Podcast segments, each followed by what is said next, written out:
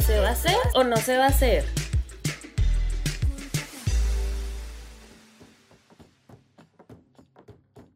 Buen día, bienvenidos a una emisión más de ¿Se va a hacer o no se va a hacer? Yo soy Karen y soy una de las psicólogas que conforman el equipo de prevención.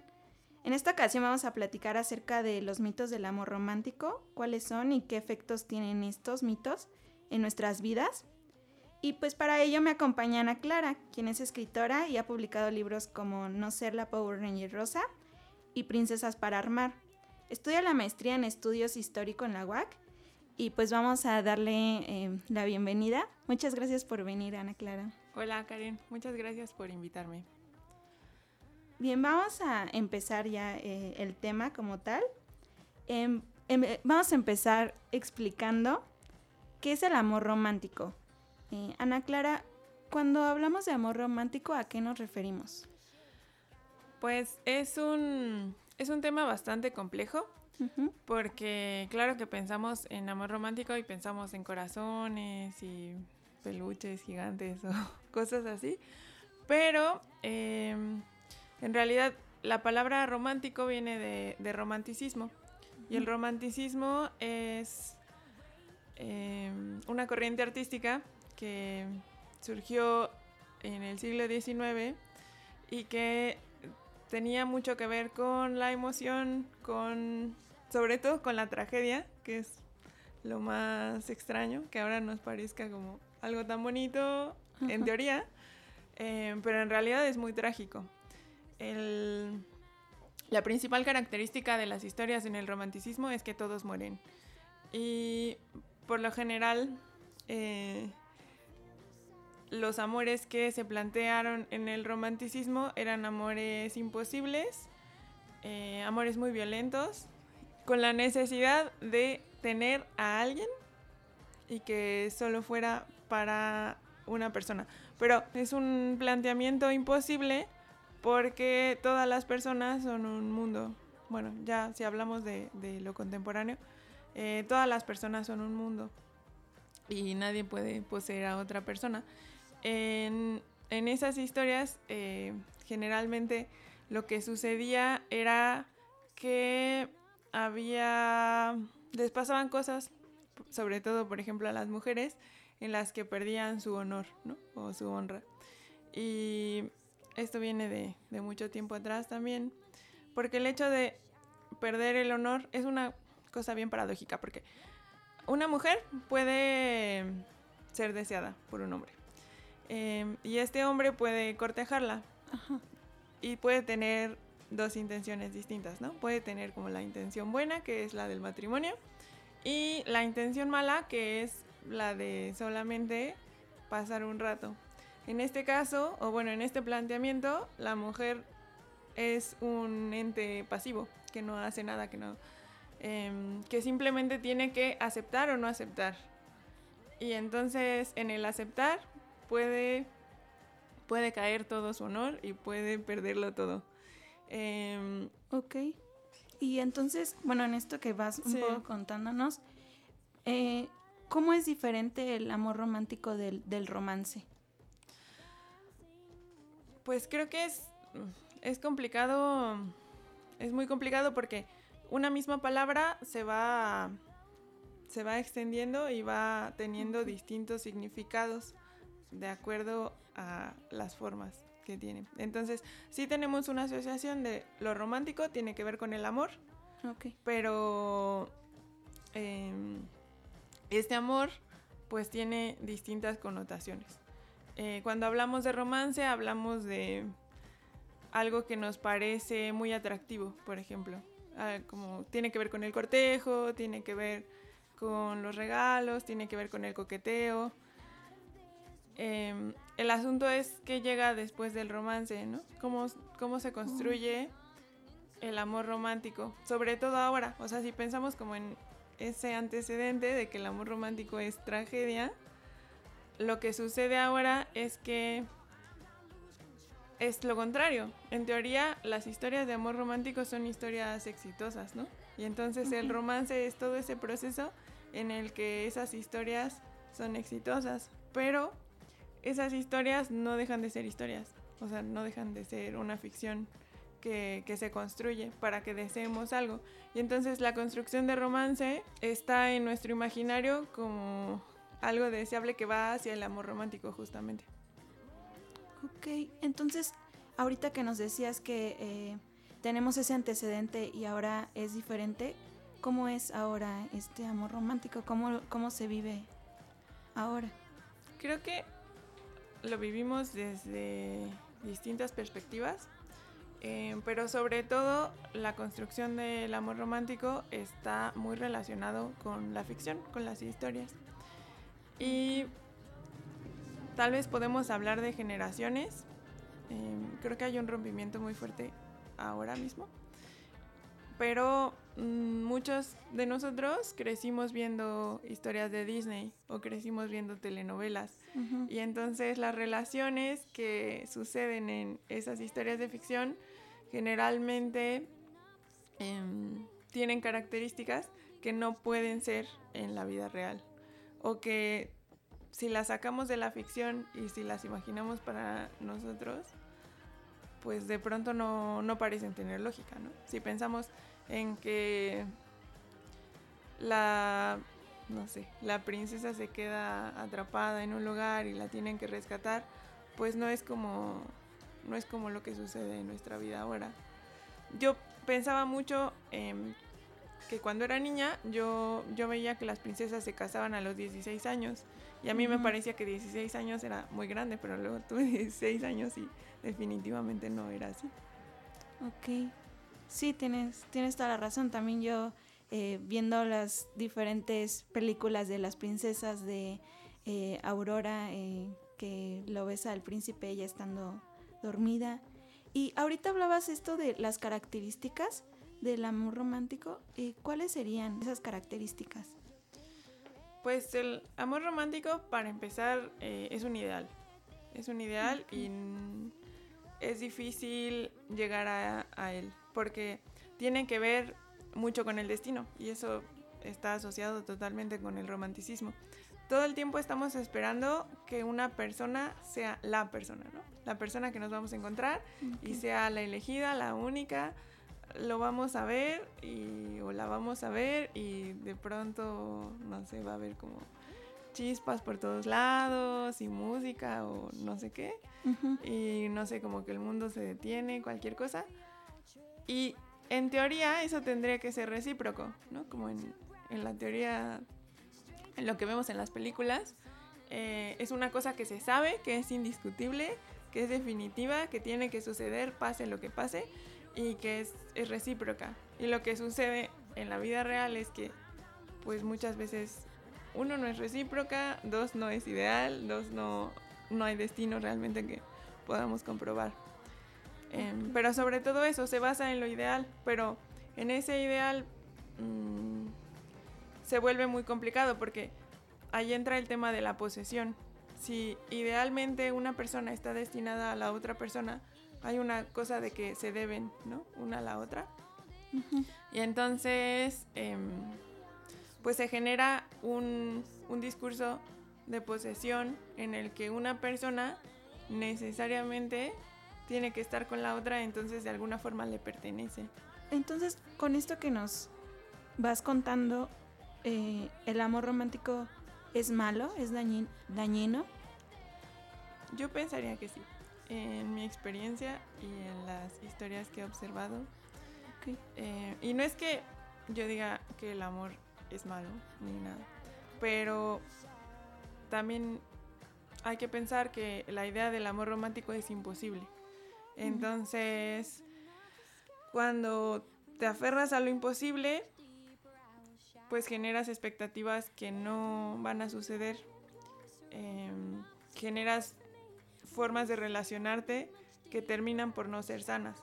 Por ejemplo, em, esta serie que fue muy muy controversial. No sé si la viste, la de You. Ah, sí. Sí, todo el mundo hablaba de esa y también habían muchos memes acerca de esa serie. Sí. Eh, yo justo la vi con mi hermana, que bueno, fue interesante porque ella es más chica que yo. Y mm, bueno, yo veía como ella reaccionaba Porque todo lo que hace el personaje de Yu parece muy romántico. O sea, ella, él la está cuidando todo el tiempo, en teoría, porque la está viendo todo el tiempo. Pero en ese verla todo el tiempo, está transgrediendo su intimidad y está transgrediendo sus reglas y está asumiendo que hay acuerdos, o bueno, que hay reglas que ella no aceptó.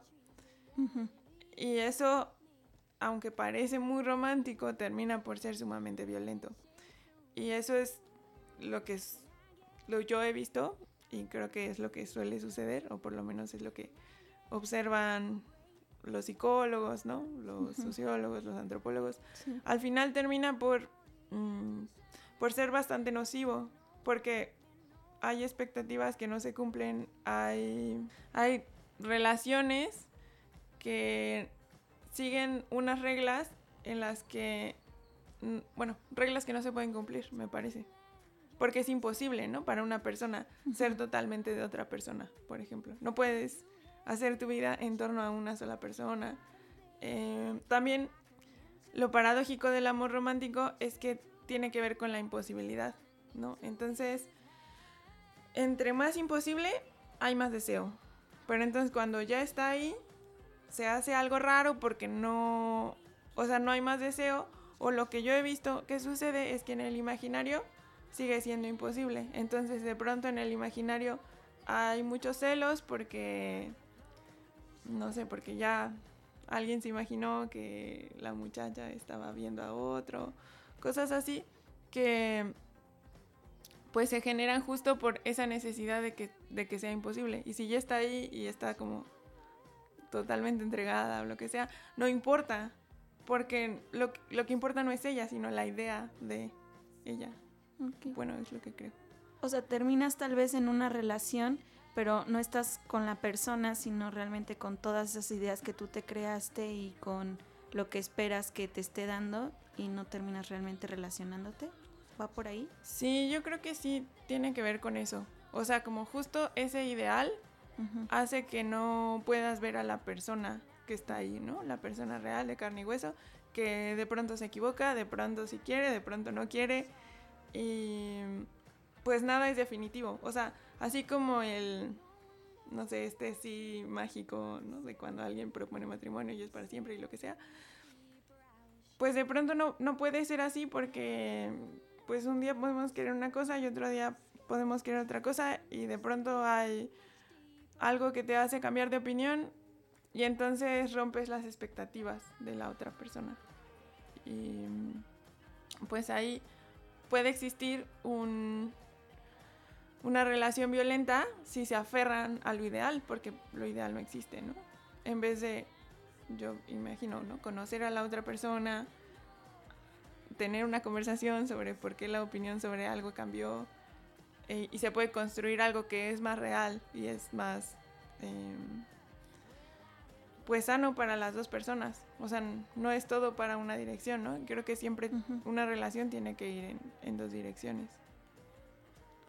Y todo esto, eh, al menos que te voy escuchando, son como mitos luego que, hay alrededor del, amor romántico, ¿no? El que eh, solamente sea una persona, nuestra alma gemela que encontramos.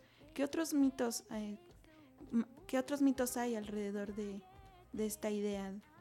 del amor? Pues creo que sobre todo tiene que ver con la perfección. Eh,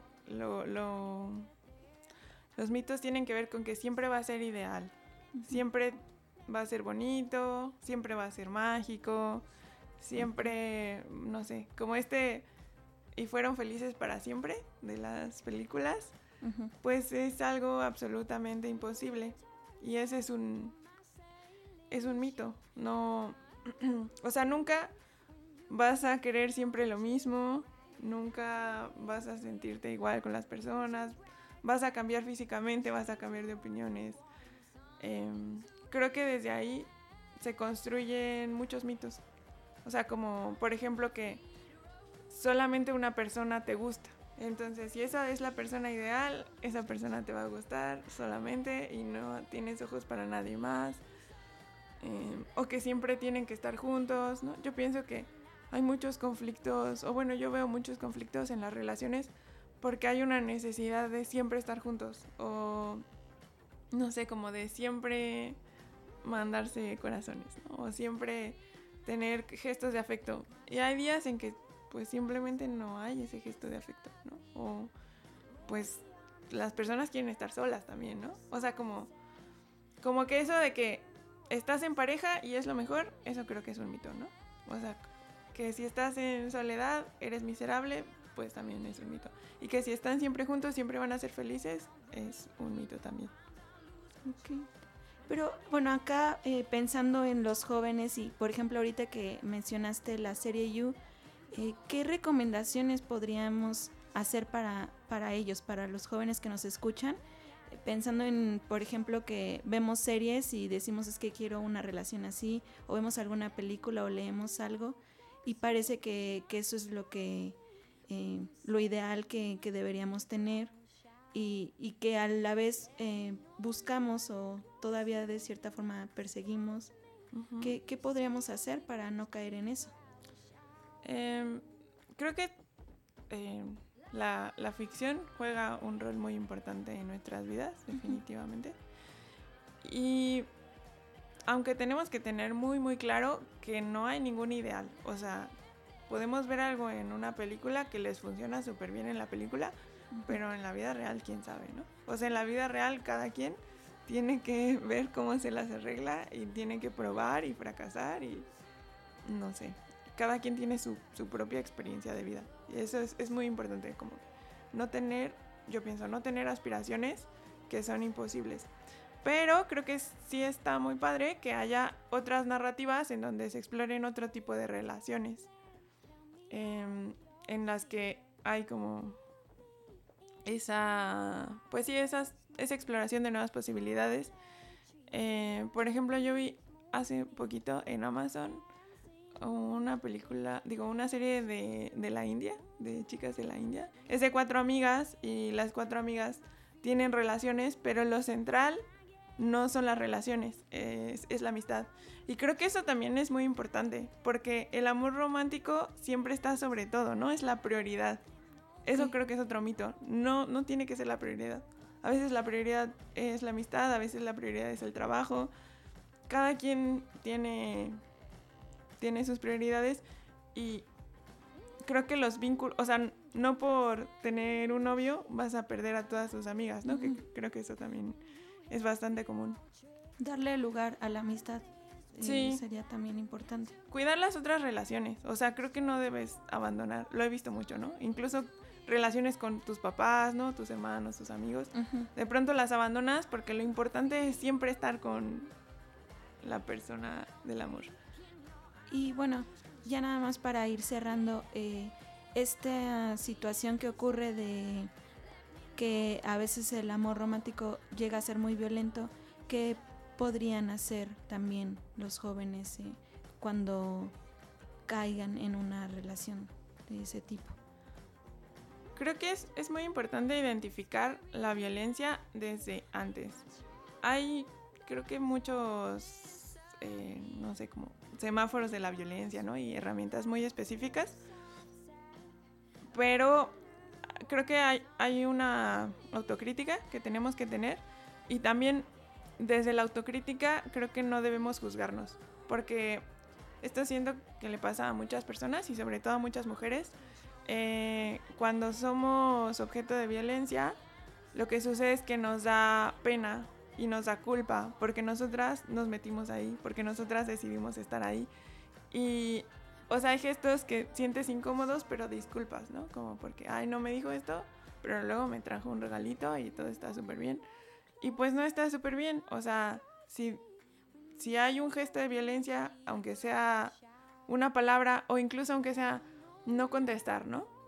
Esta cosa de la ley del hielo, o no contestar un mensaje eh, no digo que todo el mundo tenga la obligación de contestarte un mensaje, pero hay...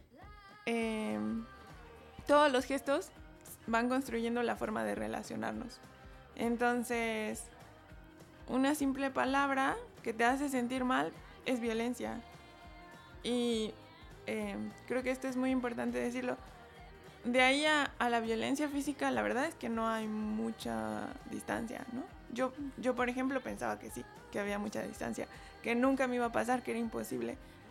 Y sí pasa, la verdad es que pasa. O sea, y cuando pasa, no sabes qué hacer porque estás ahí metida, porque tú decidiste meterte, pero no porque tú decidiste meterte mereces que alguien te pegue o que alguien te haga una mala cara o que, ah, no sé, o sea, como que eso va escalando hasta que, hasta que te matan, o sea, hay que decirlo, es la verdad. Ok, es muy interesante todo esto que, que nos vas diciendo y pues estaría genial poder ampliarlo más y escucharte más, pero al menos por ahorita ya se nos va a acabar el tiempo. Entonces, eh, pues solamente me queda agradecerte por el espacio y por eh, darnos esta oportunidad. Muchas gracias por invitarme. Me dio mucho gusto estar aquí y espero que les guste y que luego podamos hablar. Ana Clara, ¿y tienes alguna cuenta en la que te puedan seguir y si les interesa saber un poco más del tema? Sí, pues estoy en redes sociales como Ana Clara Muro, en Twitter, Facebook, Instagram. Eh, pero si les interesan los libros, por ejemplo, pueden seguir a Editorial Montea o ahorita trabajo en una editorial que se llama Palíndroma. También creo que van a salir cosas interesantes. Eh, y en Editorial El Humo. Ah, muchas gracias. No se les olvide seguirnos en las cuentas del Instituto IMJC. Nos pueden buscar en Facebook, Twitter e Instagram. Y pues nos vemos en el siguiente podcast. Muchas gracias. Adiós. Adiós.